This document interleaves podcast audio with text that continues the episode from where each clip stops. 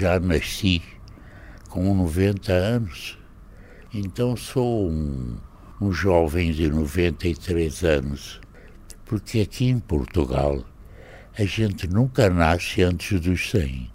A gente adora centenários. Tenho cinco filhos, cinco netos. O artista plástico Fernando Lemos, fotógrafo, poeta, escritor, imigrante, exilado, tudo um pouco. E Lisboeta, Lisboeta de, de Campo Ourique. Fernando Lemos por Fernando Lemos. Olá, eu sou Cristina Margato e este é o Palavra do Autor, o podcast sobre livros do Jornal Expresso.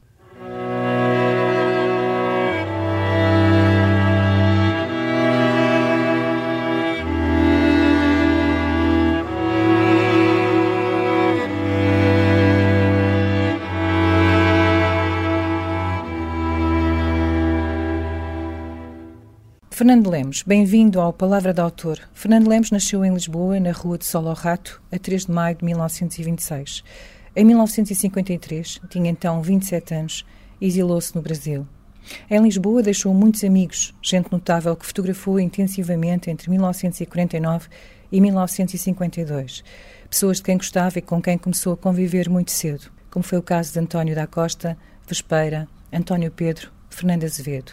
As imagens deste e de outros artistas, escritores, pensadores como Arpad Santos, Vieira da Silva, Sofia de Melo Brana Anderson, Jorge Sena, Adolfo Casais Monteiro, Agostinho da Silva, José Cardoso Pires, Cesarini, Glicínia Quartim, Alexandre O'Neill, aparecem reunidos no PH Fernando Lemos, uma edição da imprensa nacional que não se limita ao retrato.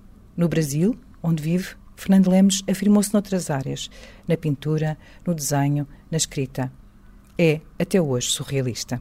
Olá, Fernando Lemos. Ainda é um surrealista. Como é Sim. é que é ser surrealista 100 anos depois? Bom, o surrealismo já é um. Tem muitos escritores que não são surrealistas, mas já usam certos temperamentos, certas feituras de à procura do desconhecido, que é o surrealismo é a procura do desconhecido que nem o próprio infinito sabe onde está. Somos nós que temos que ir à procura do que está para vir, daquilo que já existe, mas os cientistas chamam de palimpsesto, que é quando você abre uma pedra para saber que idade é que ela tem, se tem nome, se não tem, a gente precisa de dar, como se faz com uma estrela, quando a gente descobre. Você, para saber o que é uma laranja, se nunca viu, você tem que cortar a laranja ao meio, porque senão fica pensando que era outra coisa. Então, o palimpsesto é essa coisa de descobrir, de ir atrás da origem de uma pedra. Os cientistas abrem as pedras para saber isso, para saber idade, que idade é que ela tem, de onde é que veio. É uma coisa bonita. É? E tem, de uma forma chamada de palimpsesto, que é quando um, uma, um fenómeno de uma realidade se passa outra vez noutro lugar, mas com o mesmo sentido. Por exemplo, você vê no Carlos Drummond de Andrade, tem um poema que ele diz: Tinha uma pedra no caminho, tinha uma pedra. No Jubim, ele diz: É pau é pedra no fim do caminho.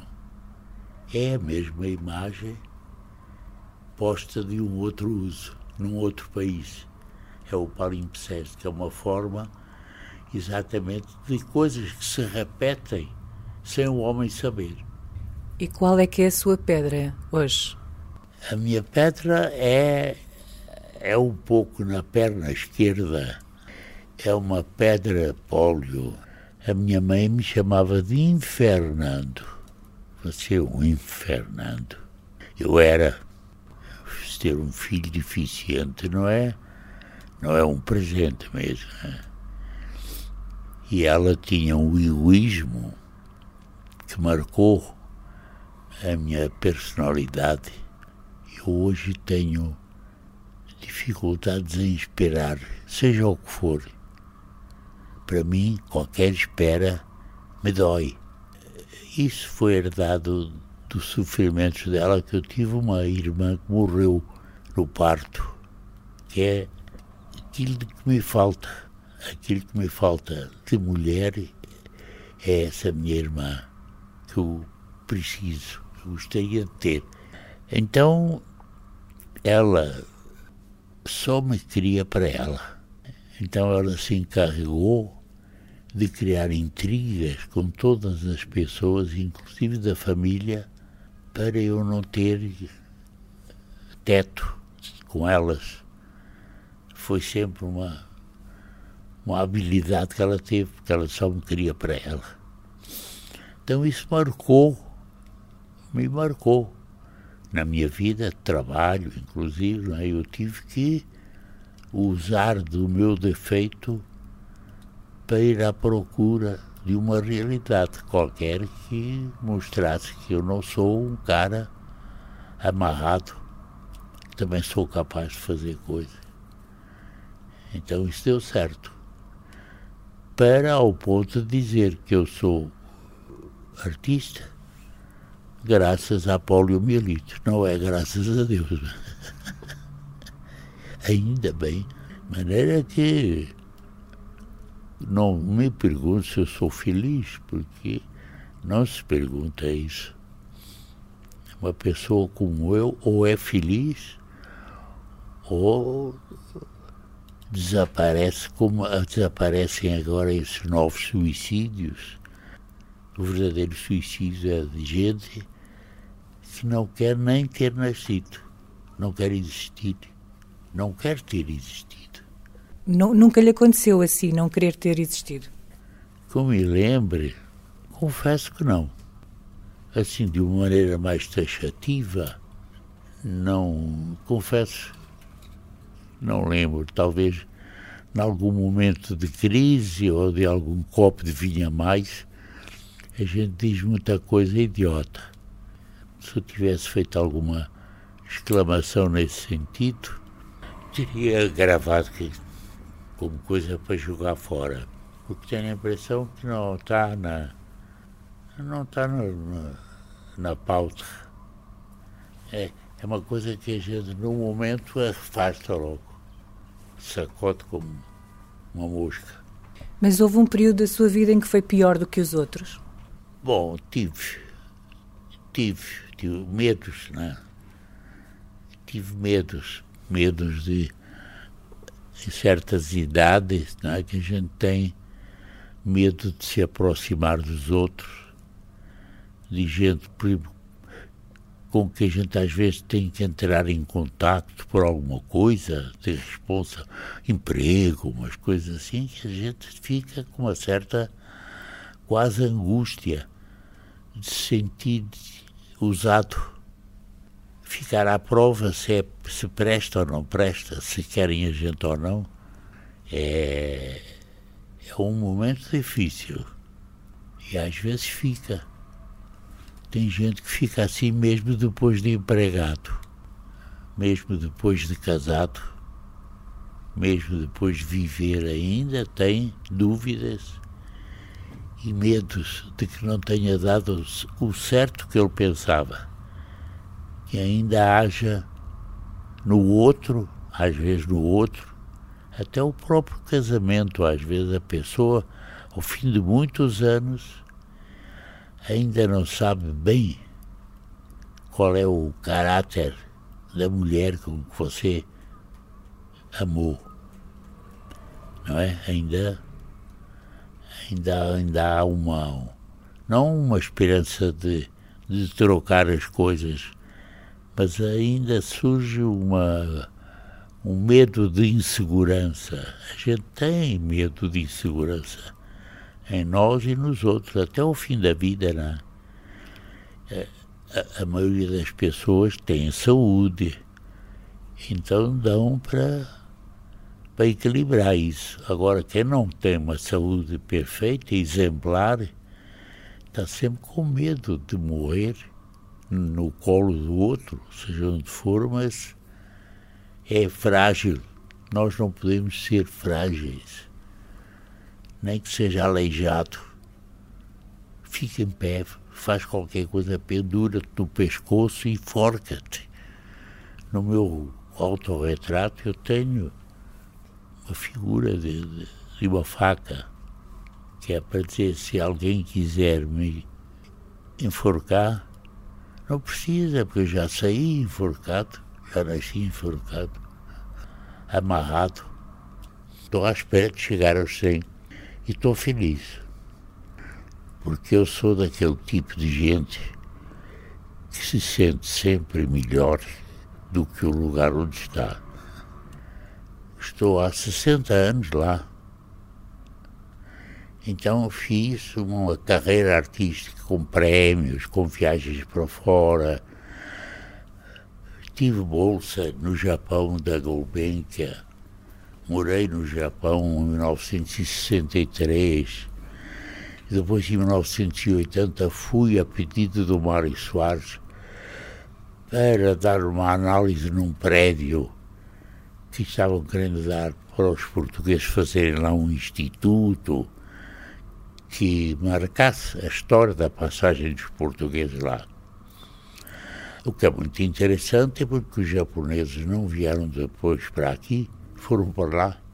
É lá que eles estão há 100 anos completamente integrados. Aqui não tem japoneses. Foram os portugueses que estiveram lá durante 100 anos, deixando as palavras, as roupas. Levaram para lá os portugueses até o botão. A história deles, a grande vitória do botão, porque eles sempre amarraram a roupa, não usavam o botão. Então essa é a minha vida, quer dizer, a minha vida profissional foi continuada, tive cargos, bom, dirigi um instituto, fui conselheiro dentro de vários aspectos da Câmara Municipal, do Estado do Estado de São Paulo, que tive sempre uma colocação. Eu não fui para o Brasil para ganhar dinheiro, para me preocupar, não fui para a mercearia. Foi para o Brasil para fugir à ditadura? Sim. Eu fui atrás daquilo que um dos meus, dos meus pensamentos, desejos, já existiam quando comecei a fotografia, com a vontade de procurar qual era a cara que nós tínhamos, qual era a cara dos portugueses. Porque em todo o lugar onde eu andei, eu vi, as pessoas me perguntavam, você é russo? Eu disse, não. Você é italiano? Não. Nunca perguntavam se eu era português. Então, a verdade é que nós aqui em Portugal temos todas as caras. A gente pode ser italiano, pode ser árabe, já é preto também. Nós somos tudo, é um caldeirão muito interessante. É isso. Para mim, no Brasil, foi uma forma, chega também de me enquadrar melhor. Não, é? não tive dificuldade nenhuma, mas me naturalizei logo no princípio tem a naturalização, tem as duas nacionalidades. Uhum. Eh, diga-me uma coisa, destas fotografias que tirou no período de 1949 e 1952, há alguma delas que uh, guarde uh, a história, o, o, contexto em que tirou de uma forma mais carinhosa na sua memória? Foi, esse foi o período que eu ocupei mais para a série de retratos de tudo o que eram os perseguidos, os intelectuais que não podiam dar aula, não podiam publicar livros, depois ficaram célebres, Jorge Sena e essa gente toda. Não? É? Então eu fiquei fiquei ligado a eles e fiz um retrato deles, que é a coleção que está na Gulbenkian, e em outros lugares. Até o, o presidente da, da Unidade Europeia, quando esteve no cargo, pediu fotografias minhas na Gulbenkian para ter no gabinete dele lá em Bruxelas. Então nós temos uma presença, começamos a ter uma grande presença cultural que me que me deu satisfação depois da, da ditadura que levou a minha juventude. E levou e não devolveu. Também não sei o que é que eles fizeram com isso. Se fizeram alguma coisa, não sei. Então eu aproveitei exatamente esse, esse década, já dos 20 e tal anos, e achei, agora é o momento de eu ir embora. Larguei a família, a namorada que ia casar, tudo, os amigos, fui-me embora. Triste, todos os meus amigos morreram já, inclusive os do Brasil. Eu fui amigo de gente muito, muito importante que, que aliás me ajudou a abrir a cabeça, que a minha cabeça ainda não estava feita. Né? Então eu devo exatamente a essa a minha ainda da minha geração, gente que além de ser brilhante, foi gente com quem eu trabalhei, ganhei presença de trabalho, porque quando eu cheguei, nós tínhamos 3 milhões só. São Paulo era uma aldeia. Comportamento de aldeia. Nós tínhamos hábitos ainda de cedo ir com António Cândido, grande intelectual, esses caras principais, irmos para a Praça da República, sentar num banco, engraxar o sapato, ler o jornal ali, discutir e depois ir a pé para a livraria, tomar um café na livraria e ver livros e tal. Isso era uma coisa da aldeia foi uma vida muito, muito proveitosa nesse sentido. Aprendi o Brasil. Hoje vou ter a exposição de desenho de que ficou aqui um pouco esquecido, aqui sou pouco conhecido. Vai ser uma, uma revelação para o público normal aqui do desenho que não conhece. Sente que é uma injustiça? É, é uma é uma provocação até, quer dizer, você de repente conhecer alguém, por exemplo, um grande músico que é maestro, mas você nunca ouviu tocar nada. Disse, ele é um bom maestro, mas ele não sabe tocar nada. Então um dia você te aparece e mostra que é um excelente pianista. Né? Então eu agora estou aparecendo para mostrar que sou tão desenho e tão gráfico como fotógrafo, porque sou, no fundo, um gráfico para tudo. Do, do texto automático surrealista, fiquei ligado ao grupo surrealista daqui, e agora criámos, no, em, São, lá em Vila Nova de Famalicão, na Competino Miranda, um espaço meu no museu, junto com um novo Instituto da Fotografia Surrealista que se quer que tenha uma projeção universal. Então, as minhas ligações continuaram a ficar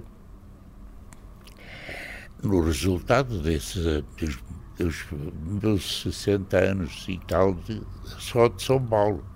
Eu morei um ano no Rio de Janeiro, mas no Rio de Janeiro eu tive mais convívio com gente da música, Trabalhei até num grande livro sobre dicionários da música popular. Quem é que conheceu da música é. brasileira? Bom, lá conheci o Vinícius, foi um, o homem, o homem Lucy. Conheci cantoras e o Chico, que aliás foi meu aluno na escola, na faculdade quando eu fui professor na Faculdade de São Paulo, ele era meu aluno. Nós ficámos amigos. Depois ele desistiu da arquitetura, ficou na música. Ficou só na música. Inclusive, eu tive uma exposição de desenho dentro da faculdade e ele ficou lá a noite toda tocando, acompanhando a exposição. E até hoje a gente se vê. Ele agora ganhou o prêmio Camões eu logo lhe mandei um, um e-mail assim, Chico, tu ganhaste um prémio do Camões, eu ganhei um prémio do Walter Ugumem, porque vai ser um livro de poesia agora da editora do Walter, que ele fez em cima de um livro que eu já tinha, e ela agora diz, agora vamos ampliar o teu livro. Então é um prémio do Walter, ficámos amigos também. Então vê, é uma roda. Eu acabei ficando dentro do que está vivo apesar de as grandes personalidades terem morrido. Como é que é perder os amigos e ficar sozinho? Bom, é uma experiência sobre a própria idade. De se verificar que realmente o tempo não existe. A grande atriz Fernanda Montenegro, lá, que é a nossa Eunice Munhoz lá, falou, perguntaram para ela que idade é que a senhora tem. Ela disse, eu não tenho idade, eu tenho tempo. Então essa é a grande conquista, você não tem mais idade, a certa altura você tem tempo. Eu, por exemplo, hoje só penso em décadas. Não penso mais no ano não sei quantos. Eu digo qual foi a década que eu vim para o Brasil, qual é a década que, que nasceu o meu primeiro filho? Porque sendo a década, você junta mais as coisas, é melhor até pôr imposto. Você, você tem mais tempo para existir do que estar agora a fazer aniversário a toda hora. Não tem que ter mais aniversário. Você tem que somar 10 anos, agora vem mais Agora vai perder mais 10. Falou no Vinícius. Sim. Que, que, histórias é que se lembra do Vinícius? Bom, o Vinícius foi um companheiro como o Stanislau Ponte Preta, Lúcio Rangel, que era o, o grande crítico, o Paulo Mendes Campos, gente com que eu lidei, frequentávamos o bar Vilarinho. Era um bar onde só ia gente de poesia e de música, numa mercearia, no fundo de uma mercearia, onde a gente ia, ficava tomando e pedrava a conta lá. Um lugar que ficou histórico, inclusive na minha da minha exposição teve aí até fotos minhas nessa, nessas reuniões lá da, da, da, do pessoal da onde toda a gente se encontrava no fim da tarde para tomar uísque, porque o pessoal sempre vivia com uísque. Eu nunca tinha bebido uísque. Para mim o uísque era bebida de puta. Quer dizer, então comecei a aprender lá, tomar um whisky de vez em quando, mas eles bebiam um, monte de whisky seguidos e dali a gente saía para jantar em vários lugares onde eles, como músicos, tinham despesa paga de mesa. Então eu já ia por conta também de amigão. Ficávamos à noite, até de madrugada, ouvindo música e tomando coisas da minha vida, então se deu mais de convívio, porque não tinha artistas plásticos, não tinha galerias, não tinha críticos. Isso só surgiu depois em São Paulo com as bienais. Foram as bienais que trouxeram essa atmosfera, não havia. Depois eu assisti por sorte, nos anos 52, 53, quando chega exatamente tudo o que há de melhor, o desenvolvimento do parque automobilístico, a grande febre da construção, que eram prédios nascendo a toda hora, e ele tinha então os 3 milhões de habitantes à espera. É? Isto veio o, o movimento de, dos concretistas, chegou a arte abstrata, que ainda não se gostava, não se conhecia o que era arte abstrata, porque a arte assim mais apreciada e conhecida era o, o Portinari. O Portinari não era abstrato, era figurativo e tal. O Cícero Dias, que já era um amigo para Portugal, viveu com a gente aqui. Então eu fiquei mais ligado com, com o pessoal realmente da música. Morei no Morro de Santa Teresa, num lugar ótimo, onde a Vieira da Silva também andou morando quando esteve lá. Então acabei ficando ligado mais pela música por causa disso, pelas pessoas, né? E qual é que foi a influência que a música teve na sua arte? Foi, eu de músico não tenho nada, eu só sei tocar gaita. Inclusive nós tivemos aqui em Lisboa uma orquestra. Todos os bairros tinham uma orquestra de gaitas. Nós formamos uma em Ourique que era a Orquestra Alibaba. Vários anos a gente era amadores, como não podíamos ser profissionais nem ganhar dinheiro, éramos convidados para irem a associações de bairro, uma vida ótima de contato com esse lado da música, de gaiteiros e tal. E o resto, fui muito amigo do José Blanc de Portugal, grande amigo nosso, foi com ele que eu aprendi a ir a São Carlos assistir a concertos. Ele me levava sempre. Para mim foi um grande ouvinte. Me ensinou a ouvir música erudita. Depois ele acabou me encontrando no Brasil porque foi trabalhar na África. Ele era meteorologista, além de poeta. E foi um grande influência para mim dessa, dessa coisa da música, da música que acabou ficando comigo dentro do próprio ritmo de trabalho. Eu tenho, já falei eh, e declarei isso, que eu escrevo texto automático como se ouvisse música ouço música como se estivesse fazendo pintura, pinto como se estivesse desenhando. Quer dizer, tenho várias manifestações de atividade e há tempo atrás me perguntaram: você pinta, desenha, faz fotografia, escreve, faz cenário? faz cinema, já participei de cinema, já sei três filmes, agora está sendo feito outro. Este vai ser estreado aqui. Estamos fazendo há dois anos. Então perguntando, como é que você administra isso tudo? Eu disse, simples. Eu usei essas atividades como testemunha do que eu faço como o Fernando Pessoa faz com os heterônimos, que também procurou os heterônimos como testemunhas para o Alberto Queiro, Soares Reis e para ele mesmo, Fernando Pessoa.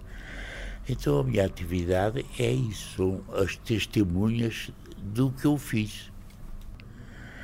Nós estamos passando de um resto para uma coisa nova sem sabermos se valeu a pena o que se fez até agora e que a gente já conhece tudo.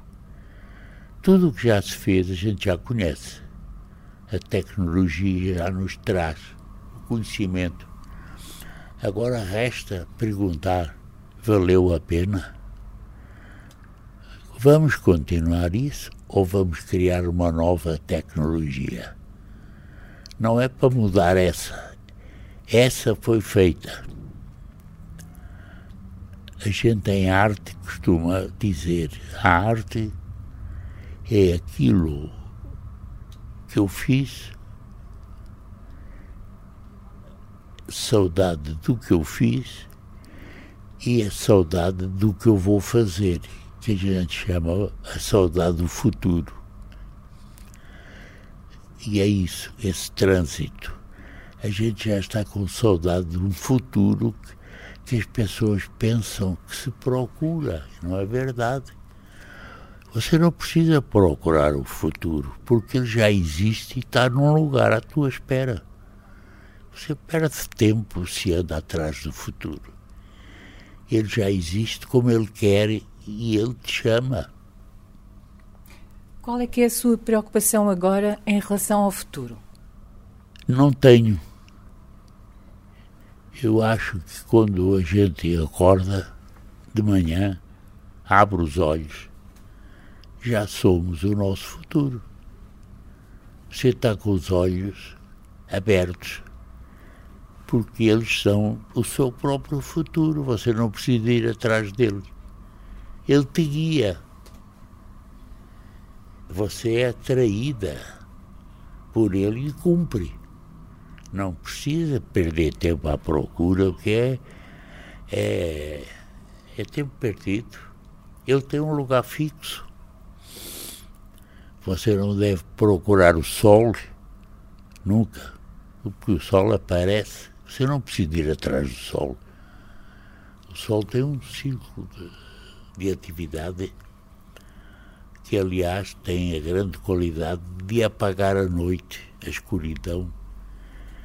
Aliás, é quando o sol começou a aparecer que o primata descobriu que ele estava apagando o escuro e que no dia seguinte de manhã ele começou a apagar e a aparecer a claridade do escuro.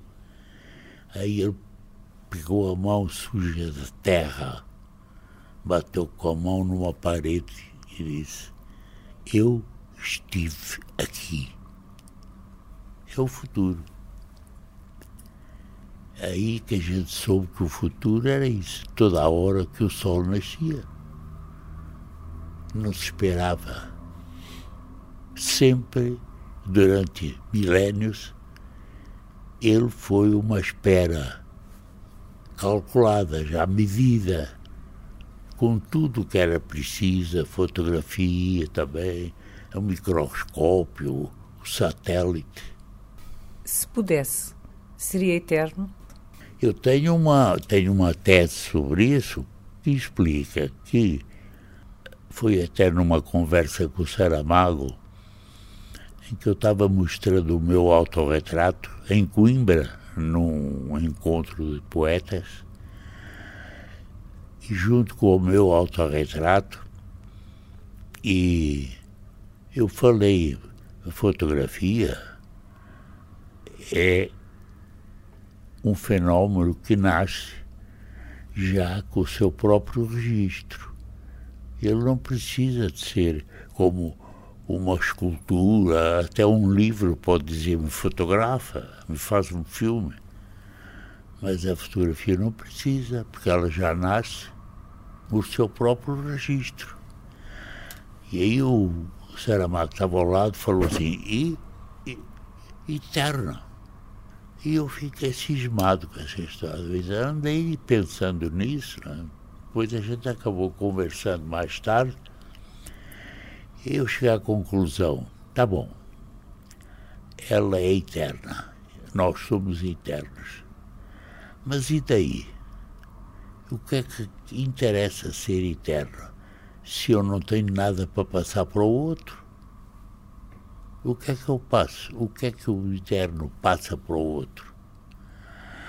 Aí se verifica que você só passa para o outro com testemunhas daquilo que você faz, testemunhas do eterno, que logo, mais tarde, se torna uma coisa que eu chamo de perpetuidade, de perpétuo, torna-se perpétuo porque é a forma dele continuar a seguir para passar para o outro e não acabar. Porque a eternidade acaba. Mas o, o perpétuo não deixa acabar. É a continuação do eterno. Mas a, a, minha pergunta tinha mais a ver com, a, com o viver para sempre. Eu acho que todos nós temos dúvidas sobre isso. Não é? Já me perguntaram também o que é que você pensa da morte? Eu disse: eu tenho duas hipóteses.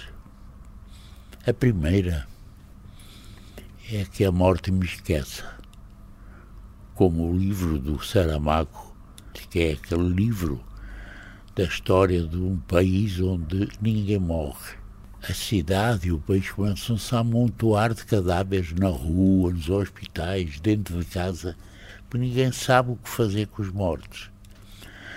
O que é muito engraçado é que depois o romance traz a hipótese de que vem uma grande agência funerária, este é o lado social político do livro,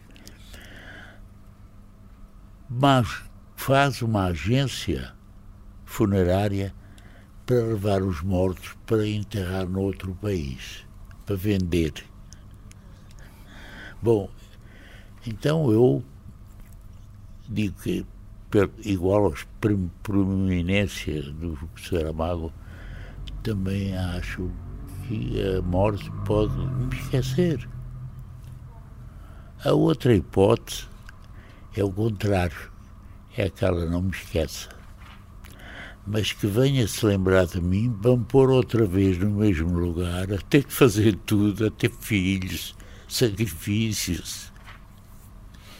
Mas a morte, para mim, é poesia. Eu considero a morte poesia porque assim como a poesia que a gente faz, por que é que a gente faz poesia? Porque não pode deixar de ser feita. Não é porque faz, é porque ela não pode deixar de ser feita. E a morte também. Não tem nada que ter outra vida. Tem alguma fé? Não, eu sou bem, bem ateu eu acho que tem um poema grande, inclusive, que diz que nós já não, já não temos mais Deus. Agora só existe silêncio.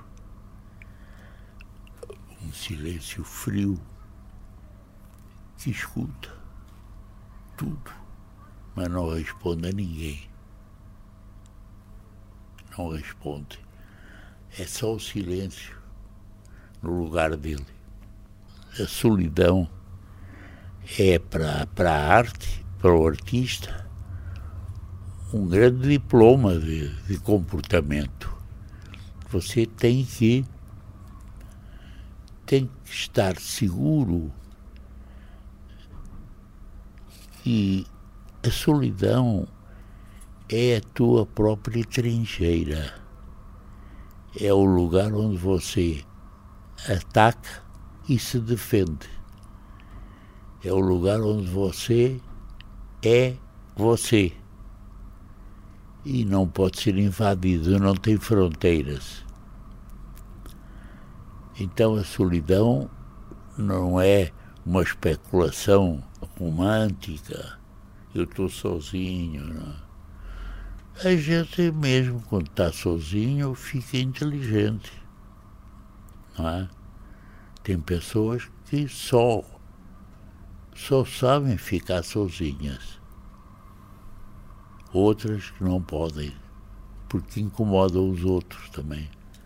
Quem é só, sim, mau, mau companheiro para as pessoas, não sabe andar sozinho, não é companhia para ninguém.